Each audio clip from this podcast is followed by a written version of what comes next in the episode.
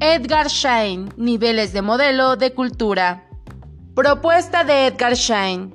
Edgar Schein, psicólogo social y autor de Organization Culture and Leadership, propone tres elementos que configuran toda cultura empresarial. Supuestos inconscientes.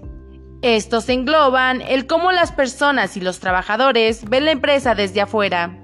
Son creencias adquiridas y compartidas en relación con la empresa y la naturaleza humana. Valores.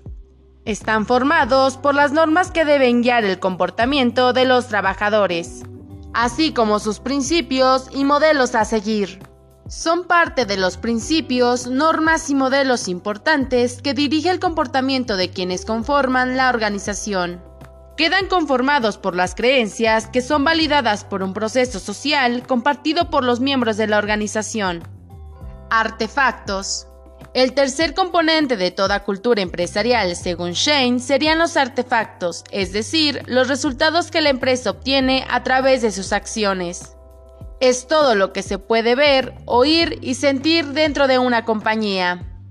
Entran dentro de este grupo la arquitectura, mobiliario, equipos de trabajo, vestuario del personal, patrones de comportamientos, modelos de documentos y registros, lenguaje, símbolos visibles, estilo, procesos de trabajo, etc.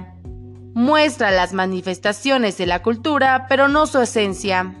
Tres cosas muy sencillas se necesitan para tener éxito en un negocio conocer tu producto mejor que nadie, conocer a tu cliente y tener un ardiente deseo de triunfar. Dave Thomas, fundador de Wendy's.